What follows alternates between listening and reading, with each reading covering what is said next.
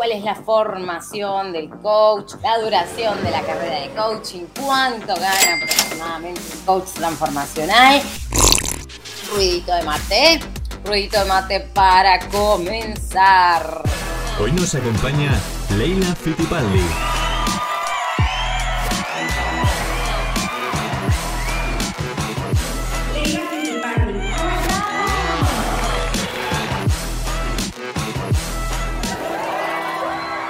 A ver, pregunta número uno. La verdad sobre los coaches de vida. A ver, son un engaño los coaches de vida. Lo único que te dicen es que sí puedes. Es pura motivación. ¿Qué corno, no?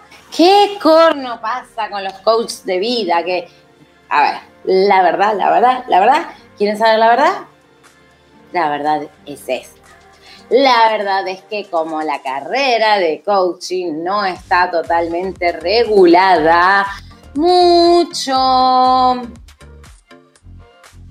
mucho murciélago dando vuelta, se pone el título de coach, ¿no?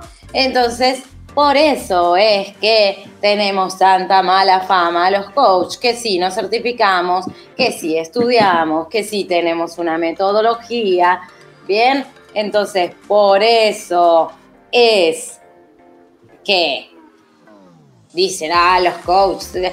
El coach no es motivación, corazón. Sácatelo de la cabeza. La verdad es que el coach es un incomodador, un detective, un profesional de la pregunta. Te va a cuestionar. Un coach te cuestionará lo que nunca te cuestionaste, te preguntará lo que nunca te preguntaste, para responderte lo que nunca te respondiste, para llegar hasta donde quieres llegar y hasta donde nunca habías imaginado llegar. Entonces, a través de preguntas, vamos a desandar el tema que estés trayendo en tu cabeza, sea emocional, sea relacional, sea personal, sea de salud, sea de lo que sea que estés trabajando en ese momento, en lo que estés trabajando, que tengas un objetivo y que no puedas llegar, bueno, vamos a analizar por qué y para qué no estás llegando. ¿Qué cuento te estás contando? Tal vez tendremos que reencuadrar situaciones del pasado a través de una regresión, como lo hace la PNL. Y cuando digo regresión es ir en la memoria para atrás. No estoy hablando de ir a vidas pasadas ni nada así loco, místico, no. No, no.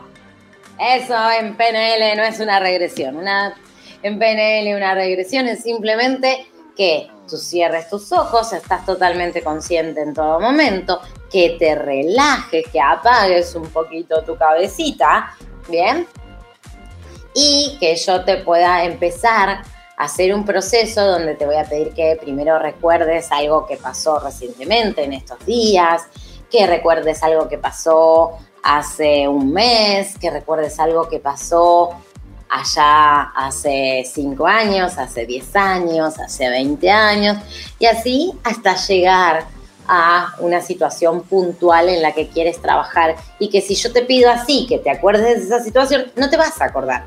¿Por qué? Porque la mente es extremadamente eficaz, porque imagínate tener todos los recuerdos de tu vida a la mano. Sería imposible, nos volveríamos locos. Entonces necesitamos hacer un proceso con el cerebro para que se relaje, para que pueda encontrar. Es como cuando vas al explorador de Windows o, al Command de, Mac, ¿bien? Y pones eh, buscar, ¿no?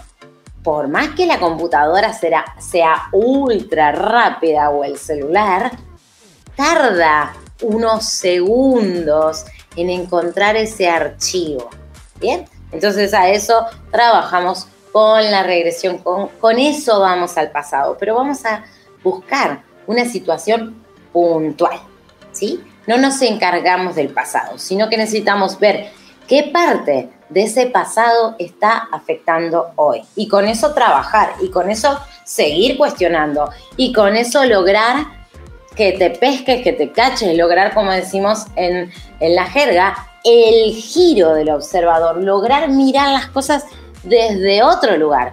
Porque si yo estoy mirando hacia allá, girar el observador quiere decir empezar a mirar hacia allá y mirar hacia allá me da una perspectiva totalmente nueva, totalmente diferente de lo que yo estaba viendo cuando miraba hacia el otro lado. Bueno, en la vida pasa igual. Muchas veces tú crees que la persona está enojada contigo, tienes ese, tienes ese pinche ego, vamos a llamarlo de esa manera, que ay, está enojada conmigo, como si todo tendría que ver contigo y no, por ahí la persona tuvo otro tema. Resulta que cuando miras hacia allá, te das cuenta que a esa persona le pasó otra cosa que nada tiene que ver contigo y logras ver la situación totalmente diferente. Entonces ya no culpas al otro, no te culpas a ti mismo, no, no te cuentas historias limitantes. Pero seguramente cuando mirabas hacia allá, algo de tu pasado te traía. Te relacionaba con esta situación que no, no te permitía ver hacia este lugar. ¿Ok? Bien. Entonces, un coach de vida no siempre va a ser súper amable, agradable y te va a decir, vamos, tú puedes. Negativo, negativo, negativo, negativo. No, te voy a cuestionar. Y te vamos a cuestionar fuerte. Y, y, te vamos a incomodar. Y muchas veces te vamos a confrontar. Y vamos a espejar tus palabras. Y si no me crees, estoy haciendo varias sesiones a la semana de cocheo en vivo en la red de Instagram.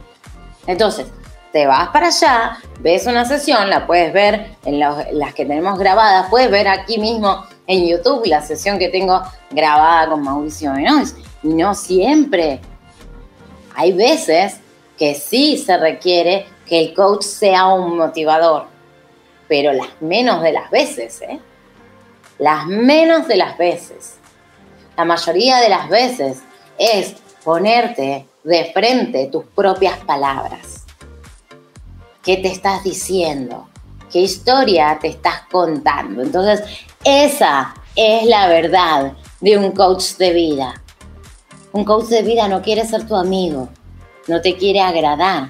Un coach de vida quiere que llegues hasta donde quieres llegar. Por eso, todos, todos deberían tener un coach en su vida. Y así lo dice Bill Gates y Eric Smith.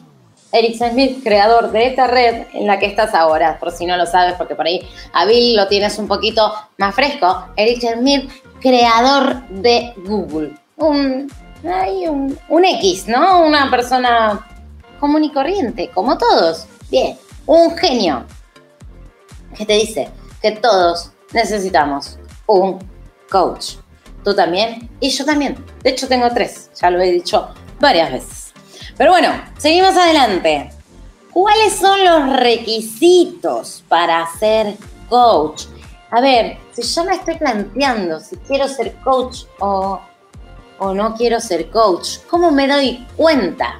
A ver, si esta carrera, si esta profesión es para mí o no. Bien, primero que te guste mucho escuchar a la gente.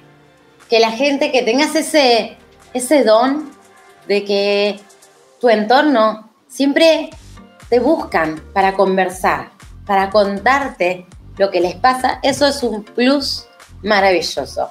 No es indispensable, pero realmente es muy deseable que un coach sea una persona abierta, confiable, a quien le quieras contar lo que te pasa. ¿Bien? Entonces, si tú eres de esas personas que todo su entorno siempre, siempre lo busca para una palabra, para un consejo, ¿bien? Ahora vamos a desmistificar un poquito eso del consejo, pero, pero sí que te buscan para hablar, que eres esas personas que te gusta escuchar y apoyar al otro. Esas personas incluso que a veces no mencionan una sola palabra y la gente dice, ay, qué gusto hablar contigo.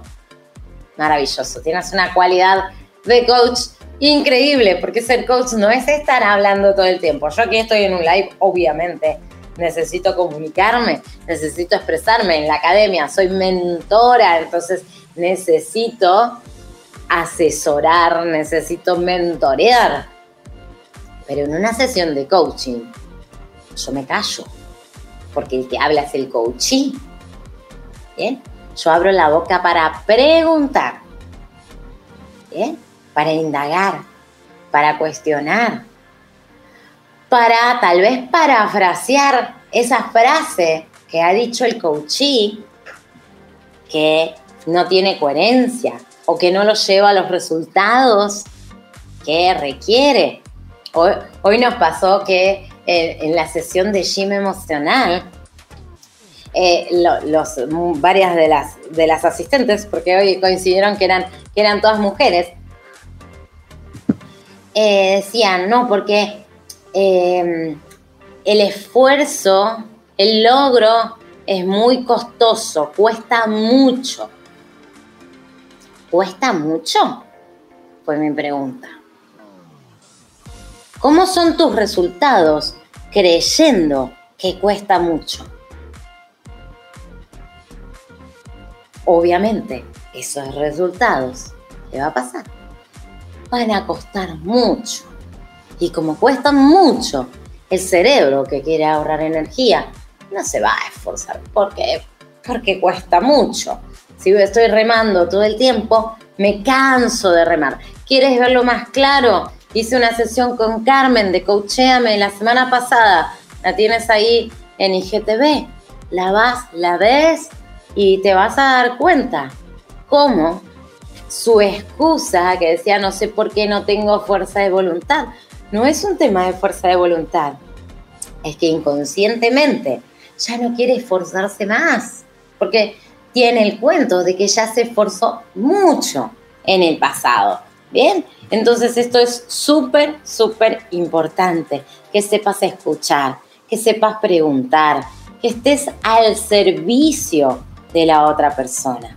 Obviamente vas a necesitar estudiar, ¿bien? Porque para coach se estudia, porque es una metodología que tiene diversos pasos bien estructurados para llegar a un resultado. Entonces, indispensable que estudies. Ahora vamos a hablar sobre qué estudia específicamente el coach, pero antes de eso, leer corazón. Un coach que no le guste leer es un coach que nunca, nunca va a prosperar. Se va a quedar ahí, se va a quedar en el medio.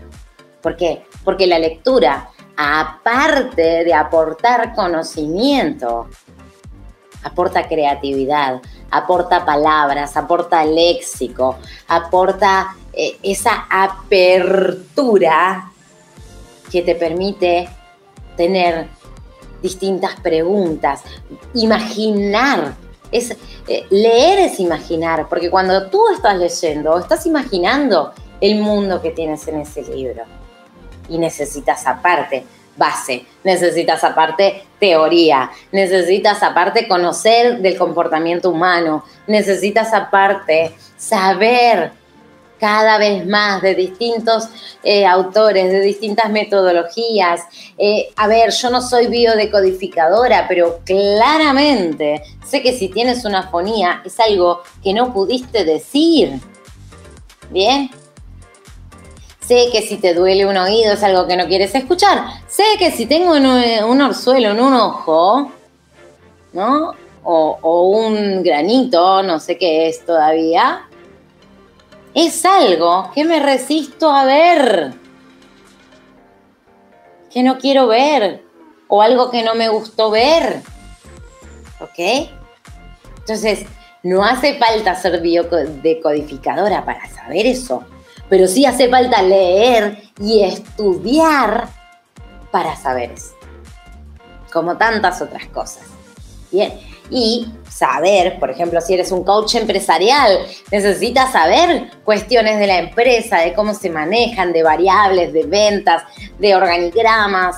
No porque tú tengas que dar un asesoramiento, pero el conocerlo te va a dar mayor apertura a la hora de las preguntas. ¿Ok? A la hora de hacer preguntas poderosas, preguntas sustanciosas, preguntas que lleven hacia otro resultado, hacia otro discernimiento, hacia otras emociones, hacia otro pensamiento totalmente diferente. ¿Bien? Bueno, ¿qué estudia el coach? Bueno, el coach puede estudiar coach ontológico, puede estudiar coach en PNL, o puede estudiar coach empresarial. Bueno, también hay otra opción que es el coach sistémico. Bien, cualquiera, cualquiera de esas cuatro metodologías puede estudiarlo. O como en la Academia del Coach, que estudiamos las tres, coach ontológico, PNL y ejecutivo. Y luego hacemos especializaciones. Ahora estamos con la especialización de coaching ejecutivo. Y muy próximamente tenemos ya listo el programa de coaching educativo, porque creemos que hay que cambiar la educación desde la base, desde el principio. Imagínate que todas estas herramientas de inteligencia emocional, de pensamiento crítico, de cuestionamiento, nos lo hubiesen enseñado cuando éramos niños. ¿Cuánto victimismo nos hubiésemos ahorrado, cuánta frustración. Si nos hubiesen enseñado a planificar, a planear, sería distinto. Entonces necesitamos ir a la base y llevar el coaching al primer peldaño, que es la educación. Y por eso estamos convencidos que en el momento que esto llegue a la escuela primaria, vamos a transformar el mundo. Pero bueno, volviendo, porque me, me compenetro con la misión de la academia, que es que cada jefe, que cada líder, que cada padre, que cada docente sea un coach y que no pararemos hasta que el coaching esté en la escuela primaria. Pero volviendo al tema de la formación en coach, la formación de acuerdo a la escuela tiene una duración, pueden ser seis meses, un año, dos años. Bien, nuestra formación en particular es de seis meses, con lo indispensable, con lo necesario, con lo sustancial. Bien, que necesitas saber, aprender y ser para salir a la calle, a coachear, a transformar vidas de verdad, pero primero transformándote tú desde la base. Bien, entonces, lleva un proceso donde hay que estudiar ontología del lenguaje, donde aprendemos sobre los actos lingüísticos, aprendemos sobre la diferencia entre una afirmación, una declaración, entre los juicios, si son fundados, si no son fundados, las emociones, los estados de ánimos, la forma de ser ante la vida, el hecho, la interpretación. Luego aprendemos sobre programación neurolingüística, bien cómo programamos nuestro cerebro, además de todos los ejercicios que tiene la programación neurolingüística que son tan poderosos para reencuadrar este cerebrito tanto en pasado, presente y futuro y todas las herramientas que tiene esta maravillosa disciplina que es la programación neurolingüística. Luego pasamos a ejecutivo, cómo trabajan las personas, para qué trabajan las personas, cuáles son los tipos de líderes, cómo motivar a las personas, cómo intervenir en una organización de manera comunicacional y de aprendizaje para lograr los objetivos que esas organizaciones buscan.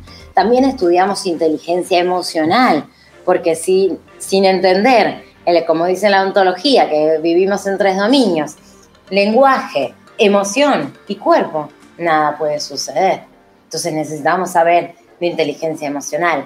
Luego en la academia trabajamos sobre un proceso maravilloso que es el parteaguas de la formación, que es el auto-coaching, poder aplicarlo primero en mí mismo. Después lo llevo al resto. Por eso luego del auto-coaching empezamos a trabajar con el taller de conversaciones y ahora sí vamos a trabajar con el afuera. Ojo que durante los primeros dos meses y medio que trabajamos sobre ontología, PNL y ejecutivo, ya estamos trabajando con nuestros compañeros y practicando desde el día uno. Porque coaching, como una palabra que tiene el ING, tipo inglés, eh, tipo inglés no, de inglés, es accionando, ¿sí? Estamos haciendo, si no ponemos acción, si no la accionamos, como decimos nosotros, nada va a ocurrir. Tiene que estar ocurriendo en este momento, en todo momento. Bien, entonces la práctica es lo que hace al coaching, es lo que hace a la maestría de coaching. Cuanto más coacheas, más experto eres. Por eso yo encuentro muchos coaches que dicen que no han pasado por la academia, que dicen, tengo mucho miedo de dar una sesión. Claro, porque no practicaron. Porque en todas sus formaciones ni conocieron al docente con el que estaban trabajando, ni conocieron de quién era la institución, ni conocieron a sus compañeros, ni se juntaron a practicar, ni tuvieron talleres de conversaciones, ni tuvieron prácticas. Entonces, claro, por más, o sea, si yo te entrego, no, no, tengo un libro a mano, pero si yo te entrego el libro gordo de cómo nadar, por más que tú te lo estudies de pe a pa, nada va a suceder. No, o sea, no, no puede ocurrir. ¿Por qué? Porque se necesita práctica. El coaching es práctica. Es teoría, sí, es base, sí, es metodología, sí, pero aplicada. Sin aplicación, sin acción, el coaching caput. Entonces, por eso vemos muchos coaches sin resultados. ¿Cómo van a tener resultados si nunca les enseñaron a aplicar? No, yo no entiendo. Tanta escuela dando vuelta, tanta academia dando vuelta y no practican y no aplican. O sea, es imprescindible, sea la que sea, la escuela de coach en la que estés, que practiques. Que practiques primero con tus compañeros hasta que domines la disciplina, que se coacheen mutuamente, que practiquen, que tengan feedback. Y a partir de ahí, luego, donde ya estés certificado o a punto de certificarte, bueno, ya sí poder ir un poquito más allá.